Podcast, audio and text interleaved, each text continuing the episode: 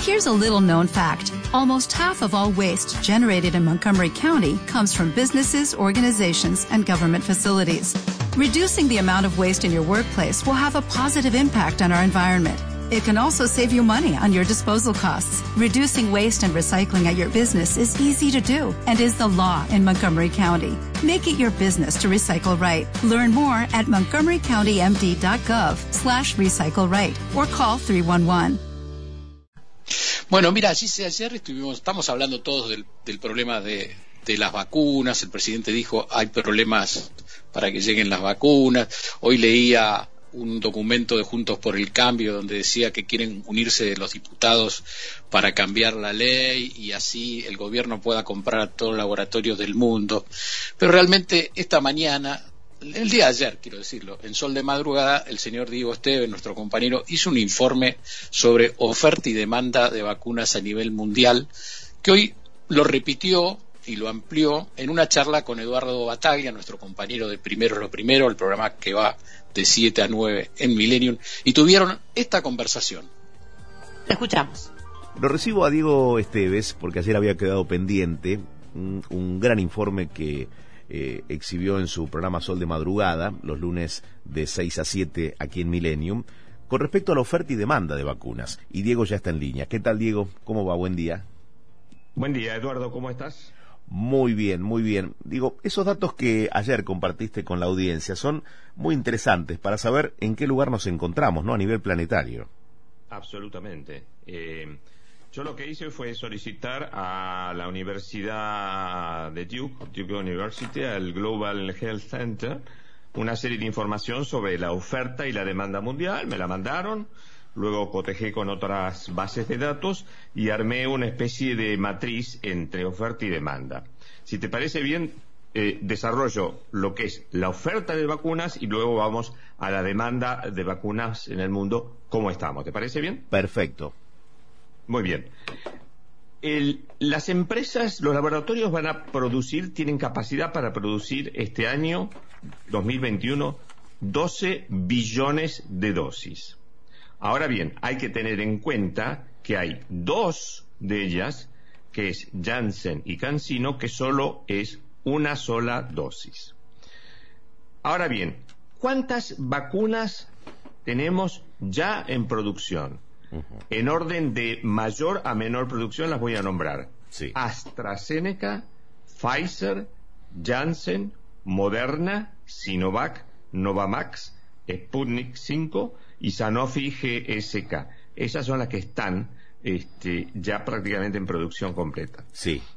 Pero hay otras ocho que todavía faltan, que son Valneva, Medic Ago, Cancino Biologic, Barat Biotech, Arturus Temporus, Covavax 2, Asimucci Fesi y Chinese Academic eh, Eso es todavía lo que falta. Bien. Ahora, ¿cuál es la demanda mundial de vacunas. En total, la demanda bruta de vacunas es de número más, número menos, 15 mil millones de dosis. Entonces, si vos cotejás el, primer plano, tenés una demanda superior a lo que los laboratorios están en condiciones de ofrecer. Bien. Hasta ahí está claro, ¿no? Clarito. Muy bien. Ahora bien, ¿cómo es el lado de la oferta, quiénes fueron los que compraron y, cómo compraron, eso es lo interesante. Yo te escuchaba al comienzo del programa cuando citabas el caso de Argentina y de las compras de Sino, Sinovac, creo. ¿no? Sinopharma, sí. Eh, eh, el gobierno había dicho que el paquete global era 900.000. Creo que es así, 900.000. 900.000 hemos recibido y el, el global es de 4 millones. Bueno, hasta ahora Sinovac está en condiciones de proveer al gobierno argentino, de acuerdo a los datos del Duke University, un millón. Pero claro, ten en cuenta que esta vacuna hay que dividirla por dos porque lleva dos dosis. Es decir, que en realidad tenés medio millón de vacunas de Sinovac. Bien. Ok, Argentina, ¿cuánto, cuántas, ¿cuántas dosis ha comprado? Ha comprado y confirmado 48 millones de dosis. ¿Cuántos habitantes tiene la Argentina? 4 millones y medio. Si vos relacionas... No, 45 millones. 45 millones, sí. Ahí está. Muy bien. Eh, si vos relacionás 48 millones con la cantidad de vacunas que ha comprado, que son 48 millones, como dije recién, prácticamente vos decís, bueno, estamos parejos, no va a haber ningún problema. No, no es lo correcto analizar así, porque el grueso de las compras son de vacunas de dos dosis. Claro. Por lo tanto, para 45,5 millones de argentinos necesitas el doble de vacunas, porque en realidad son 24 dosis por dobles. No sé si me explico. Sí, sí, o sea, hace falta el, doble de dosis de la cantidad de habitantes que tiene el país. Por eso muchos países se han asegurado eh, un excedente, ¿no? En cuanto a la cantidad de habitantes. Eso mismo.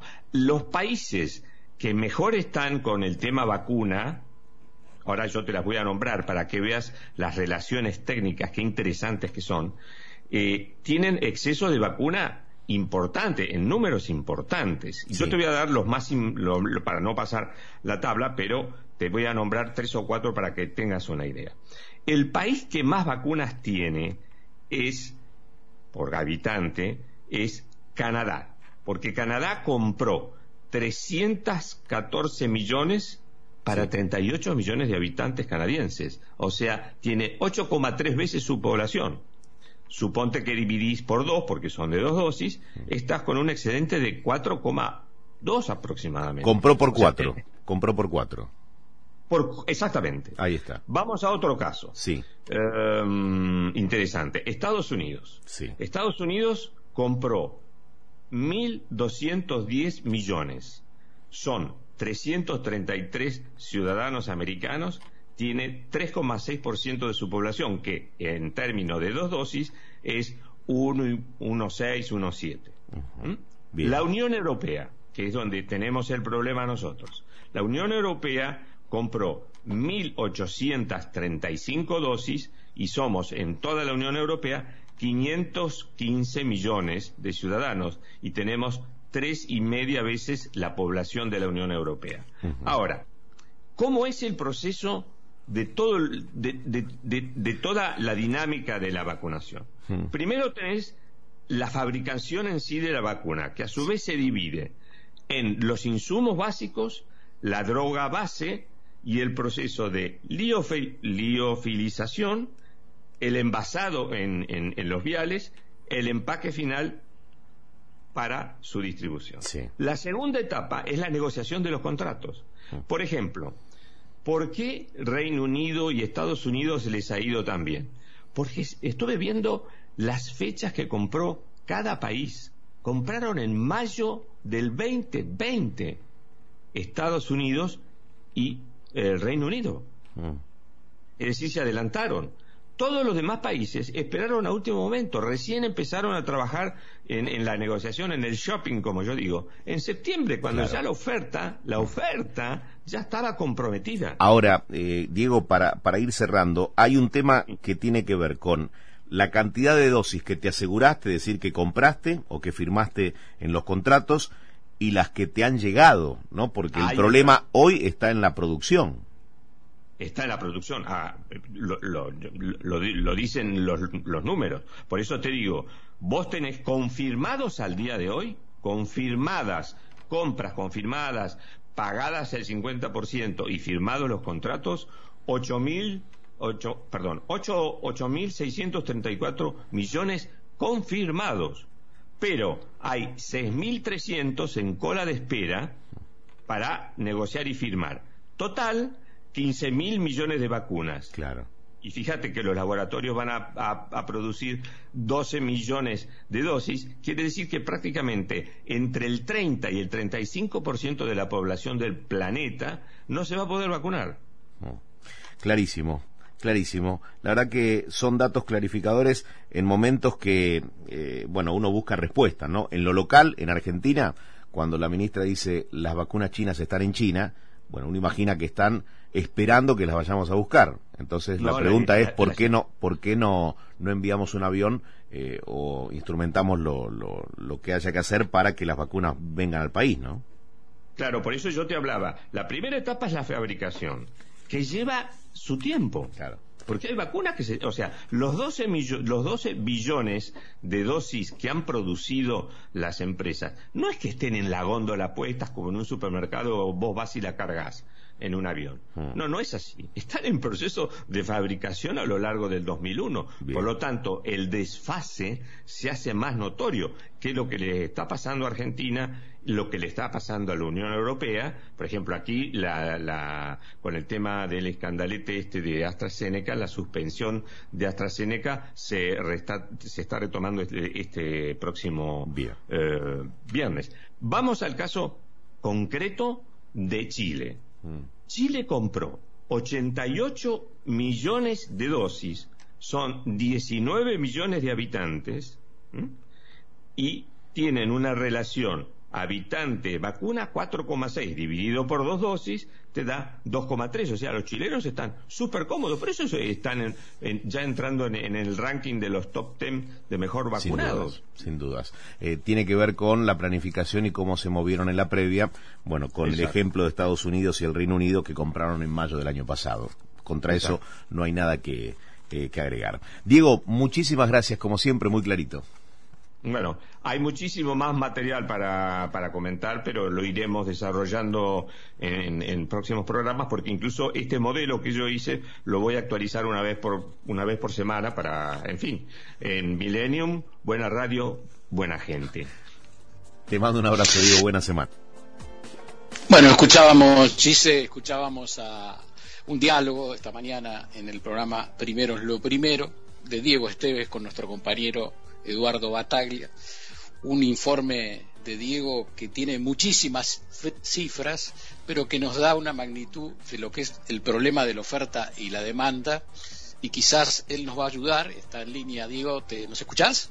Sí, perfectamente. Buenas tardes, chicos. ¿Cómo estás? ¿Cómo está la temperatura allí en Málaga, en el Mediterráneo? Y bajando ahora la noche, estuvo linda durante el día, hizo 18 grados y ahora está haciendo 14 pero un cielo hermoso. Estamos ya en primavera, hombre.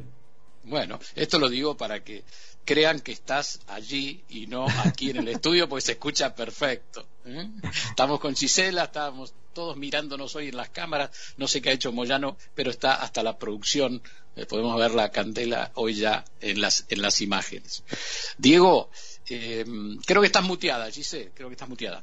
Bueno, Diego, este panorama que diste, que dijiste que toda la semana lo vas a actualizar, eh, ¿en, qué, nos puedes ayudar resumiéndolo? ¿no? Eh, ¿Ves a Argentina muy lejos de conseguir las dosis necesarias? Vos fijate que la ministra de Salud eh, hace dos días dijo ya tenemos asegurado una semana de vacunación, lo cual preocupa muchísimo, ¿no? Bueno, yo creo que acá hay dos problemas que me plantea Santi. El primero es cómo Argentina tiene organizada la logística de vacunación. Ese es un punto muy importante. Eh, aquí la experiencia de Draghi con las Fuerzas Armadas está siendo muy positiva. Eh, con el sistema de sanidad español ha sido bastante negativo. Ha habido mucha gente que se saltó la cola, al igual que en Argentina. Por eso somos primos hermanos. Eh, el tema de, cómo se organiza la vacunación es muy importante. Yo creo que Argentina ahí tiene un defecto. Hoy vi que se había vacunado una chica de 18 años que era pariente o amiga o novia, no sé de qué funcionario. Bueno, hay que terminar con esas cosas. ¿eh? La, segunda cuestión es que Argentina, para estar cómoda, tendría que estar comprando 100 millones de, de vacunas, 100 millones. Lleva comprados al día de ayer 48 millones. AstraZeneca 11 millones, Sputnik 12 y medio y de Sinopharm un millón. Todo esto hay que dividirlo por cinco, lo cual te da que hay este, 24 millones de dosis, o sea, te hace falta el doble de vacunas. Eh, Ahora, Diego, te, puedo hacer una pregunta, vos que tenés tanta información de afuera. ¿Por qué solamente están llegando dos vacunas a la Argentina? ¿Por qué no llega AstraZeneca? Bueno, yo creo que ha habido un problema, mm, a ver, de, politización del enfoque de la vacunación. Segundo, hay algunos pruritos legales, por ejemplo, una de las cláusulas de Pfizer es que ellos no se hacen responsables de los daños colaterales que pueda sufrir una persona, suponte que tengas arpullido, ponele, y le hagas un juicio a Pfizer. Eh, eh, aquí en Europa, en el Reino Unido, el gobierno asume todos los costes y todos los sacrificios, por así decirlo, que tenga que asumir con tal de que no siga muriendo más gente. Ese es un tema a tener en cuenta. Entonces, yo creo que quizás los funcionarios, en función del artículo tal y cual de incumplimiento de los deberes de funcionario público este, y la politización de la justicia, ha preferido este, curarse en salud. Yo creo que hay que dejar el prejuicio político de lado y hay que salir a comprar este, a mansalva, digamos, a quien sea, todo, todo tipo de vacunas, sin, sin echarle sin echarle ninguna, ¿cómo te podría decir? Ni, este, tener alguna duda, nada por el estilo. Aquí vamos al caso de Chile concreto. Chile tiene 88 eh, dosis, 88 millones de dosis de vacunas. Son 19 habitantes. Tiene cuatro veces y media la cantidad de vacunas y Chile está siendo espectacular. Hoy a la tarde crucé estos datos con una matriz y te quería anticipar que al ritmo actual te voy a dar las fechas de vencimiento de cuándo termina la, vacunación al actual ritmo. Es decir, si tomamos la foto de hoy, de cada país que yo voy a nombrar, y decimos, viene vacunando este ritmo, tiene estas dosis de vacuna, ¿cuándo termina la vacunación? O sea, es todo un, todo un ejercicio matemático. Muy bien. Suponiendo que todo queda como está, que no hay, que no hay adquisiciones adicionales de vacunas, el escenario es el siguiente.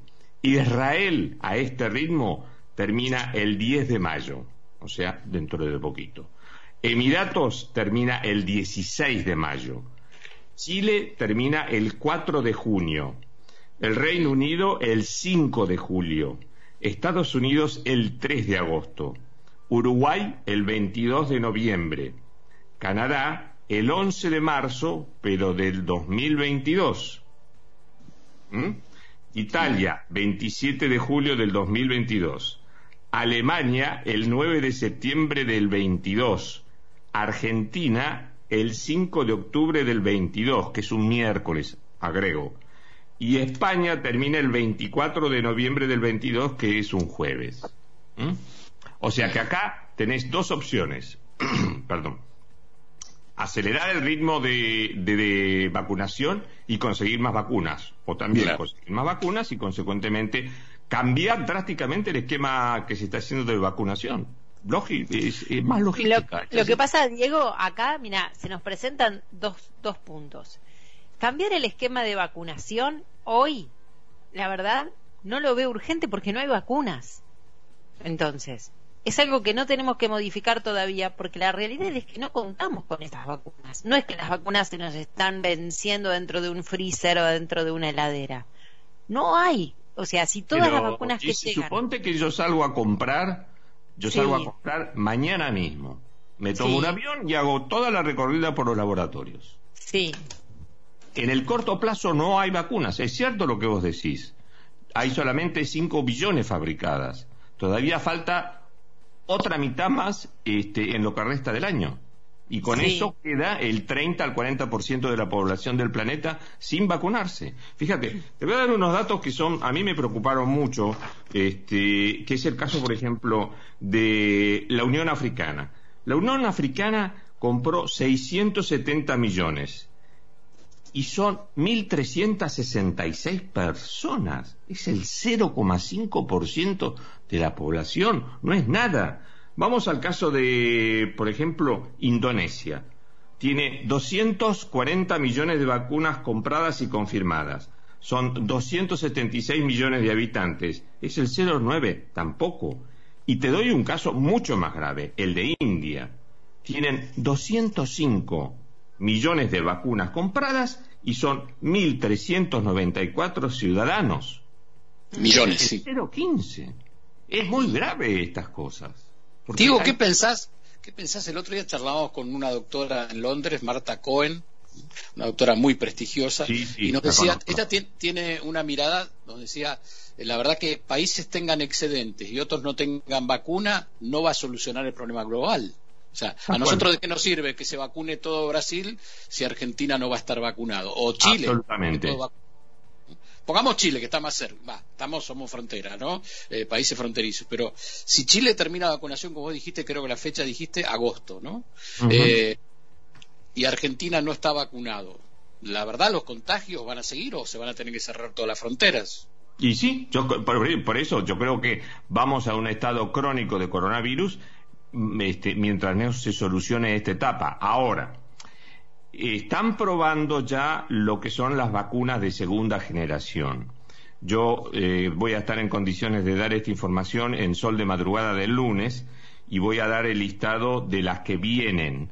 Eh, entre ellas viene una con un spray nasal y otra viene como una pastilla. Entonces eso va a simplificar todo el tema de la logística de vacunación. Claro. Es decir, el frío. no necesitamos.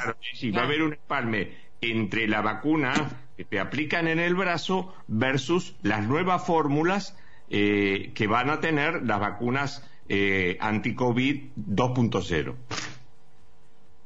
Bueno, eso sería un adelanto maravilloso para la humanidad, pero esto está en estudio y hasta el próximo año creo que no se podrá, ¿no? Disponer de esto, Diego. Esto va a estar recién listo para fin de año, sí, sí, sí, sí, sí. sí. Claro. Y, de, viste de, esas, de esos eh, números envidiables que sacaste esta mañana temprano, que no sé cómo sacas cuentas tan temprano, este, ayer a la mañana en realidad.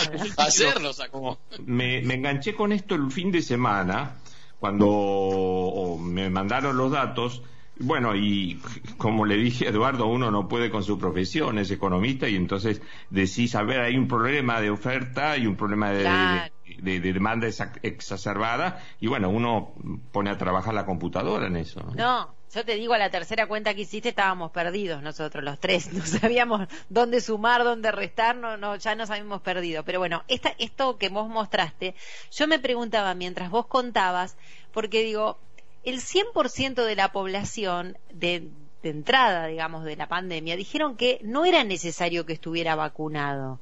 Entonces yo pensaba que hay algo que nos puede jugar a favor, porque, por ejemplo, niños hasta 12 años, en principio, no tendrían que estar vacunados. Bueno, te aclaro una cosa. Como urgencia. Estos cálculos, estos cálculos están hechos con la hipótesis mínima que tiene el doctor Fauci de los Estados Unidos, que es inmunidad de rebaño del 70%. Ah, perfecto. Yo lo subo a la hipótesis que tiene el doctor Fauci, porque yo el otro día vi un reportaje muy interesante de él. Él dijo que el mínimo minimorum es el 70% de la población vacunada objetivo. Pero si se puede llegar al 85 es mucho mejor, dijo. Textuales palabras. Ahora, los cálculos que yo presento están hechos con el 70%, o sea que todavía hay un rango importante ahí de, juego, ¿no? Sí, seguro. Seguro, sí, sí, sí, está contemplado entonces, Diego, está contemplado lo que yo te decía, tal cual. Sí, estos datos están hechos, están armados sobre la base del 70%, que te puedo decir con precisión la cantidad de vacunas que son. Eh, son en total, eh, se van a producir suponte que apretamos un botón y estamos al 31 de diciembre de este año. Se van a producir en total 12 billones de dosis. Teniendo en cuenta que hay un billón que no es población objetiva, que es el caso de los chicos, entonces te quedan 11 billones, 11 billones para el 70% de, de inmunidad de rebaño. Bien, perfecto, perfecto. ¿Mm? Diego, bueno, me quedo con la verdad que son muchísimas cifras. Hacer Estabas hablando de la logística de vacunación. Estados Unidos vacunó ayer 5 millones de personas esta semana por día, le está dando el promedio, ¿no? Bueno, sabes que esa es la ventaja de haber terciarizado la vacunación, como yo lo adelanté este, aquí en BDR, en eh, CBS Pharmacy, en, en em, Walmart y en el Sam's Club. Entonces, cuando vos terciarizás en las farmacias y demás, se hace todo mucho más ágil.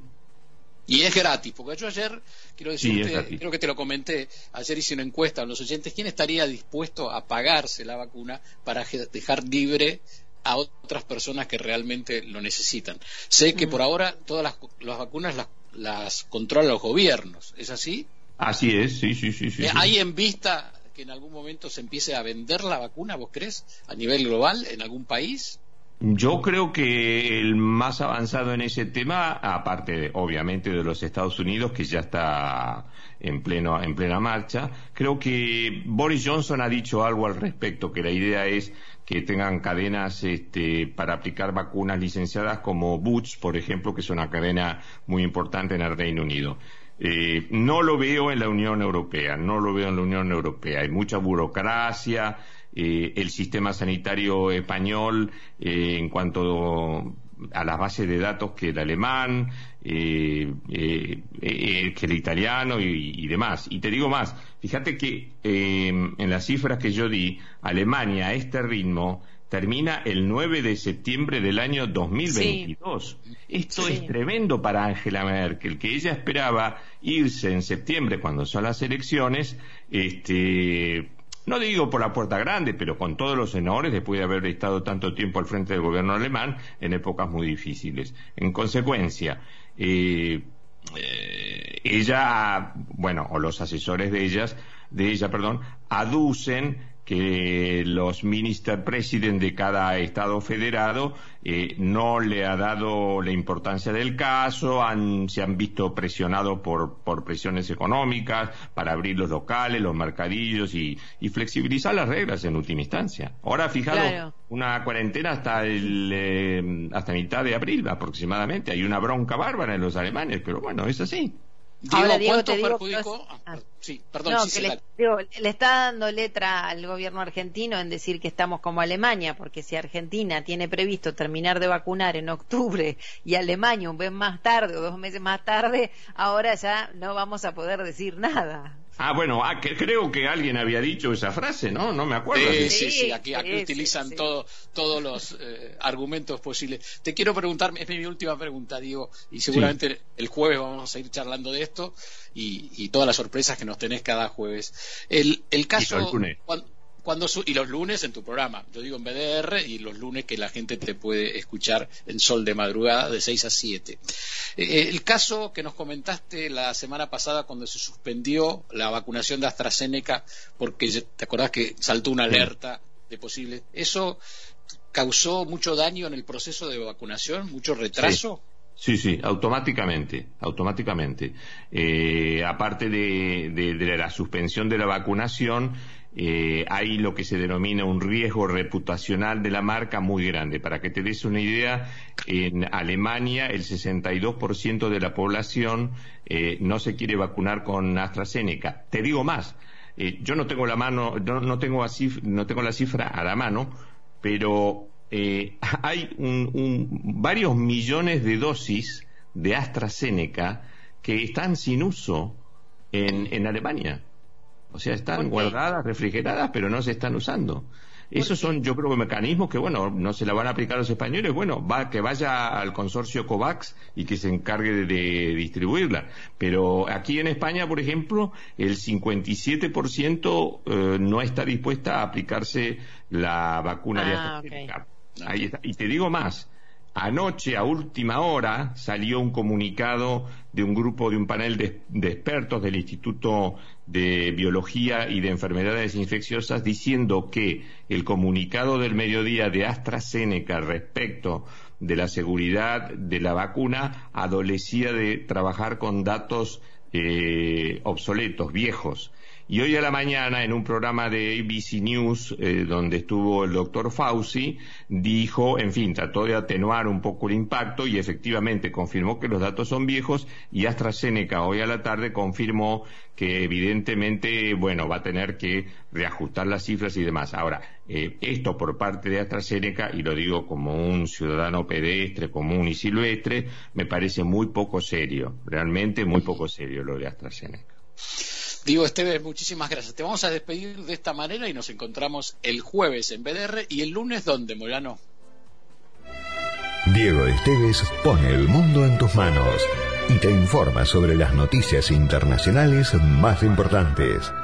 Sol de madrugada, desde el Mediterráneo español para todos los oyentes de Argentina y del mundo. Por Millennium.